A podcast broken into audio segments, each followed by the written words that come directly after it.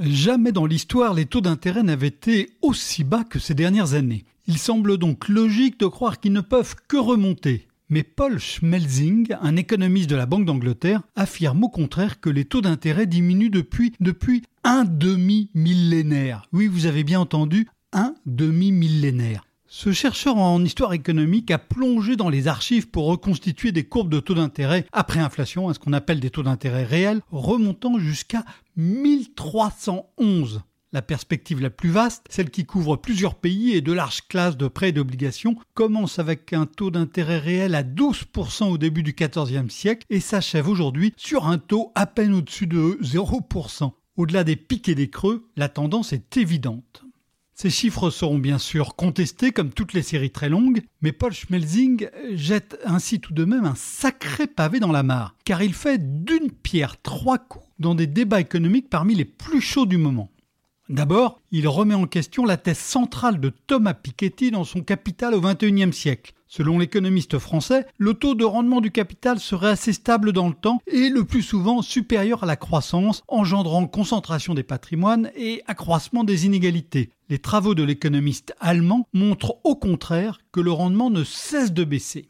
Ensuite, la courbe de Schmelzing bouscule l'idée de la stagnation séculaire avancée par Larry Summers. Pour cet ancien secrétaire au Trésor de Bill Clinton, les taux d'intérêt sont aujourd'hui trop bas à cause d'un déséquilibre entre une épargne abondante, due notamment aux inégalités et au vieillissement de la population, et un investissement amoindri causé entre autres par la baisse du prix des machines numériques. Si l'argument est peut-être valable pour les oscillations de ces dernières décennies, il n'explique en rien le recul sur un demi-millénaire. Enfin, les travaux de Schmelzing relativisent cruellement le rôle des banques centrales dans une détermination des taux d'intérêt qui est en réalité soumise à des forces qui vont au-delà de leur pouvoir. Le constat pourrait provoquer d'amusants débats lors de la revue stratégique en cours à la Banque centrale européenne et à la Réserve fédérale des États-Unis. Et après, en prolongeant sa courbe, Paul Schmelzing estime que les taux d'intérêt réels mondiaux impliqués par la tendance historique seront en territoire négatif d'ici à la fin des années 2030. Il est cependant permis de douter. Les taux pourraient aussi tendre progressivement vers zéro, comme bien d'autres prix. Pour reprendre l'exemple sur lequel l'économiste Adam Smith ouvrait sa célèbre Richesse des Nations, il y a deux siècles, le prix d'une épingle a vertigineusement chuté. Aujourd'hui, on peut trouver une boîte de 2000 épingles pour 11 euros sur Amazon, ce qui fait un demi-centime l'épingle. C'est infime, mais c'est tout de même positif. Ce qui renvoie à une autre question passionnante. Qu'est-ce qui a bien pu faire baisser les taux d'intérêt pendant aussi longtemps? Aucune des réponses habituelles ne tient la route sur pareille échelle, pas plus le ralentissement de la productivité que le vieillissement de la population. Une seule explication résiste, le progrès dans tout ce qui touche la finance d'une manière ou d'une autre progrès des techniques financières. Feu l'historien Georges Gallet-Amono avait décortiqué les innovations du grand emprunt lancé en 1555 par Henri II pour financer ses guerres d'Italie. Il expliquait que l'emprunt était remboursable par des trimestrialités constantes, une méthode qui avait fait son apparition alors même que la formule mathématique qui permettait de la calculer a été inventée un siècle et demi plus tard.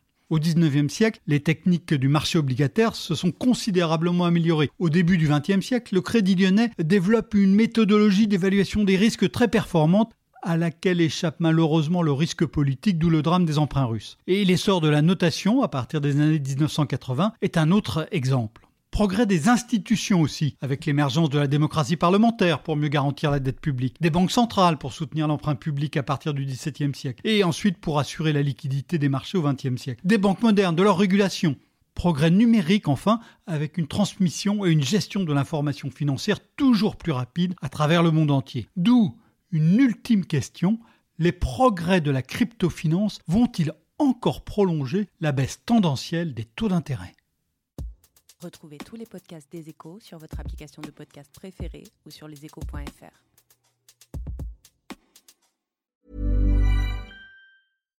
When you make decisions for your company, you look for the no-brainers. And if you have a lot of mailing to do, stamps.com is the ultimate no-brainer. It streamlines your processes to make your business more efficient, which makes you less busy. Mail checks, invoices, legal documents, and everything you need to keep your business running with Stamps.com.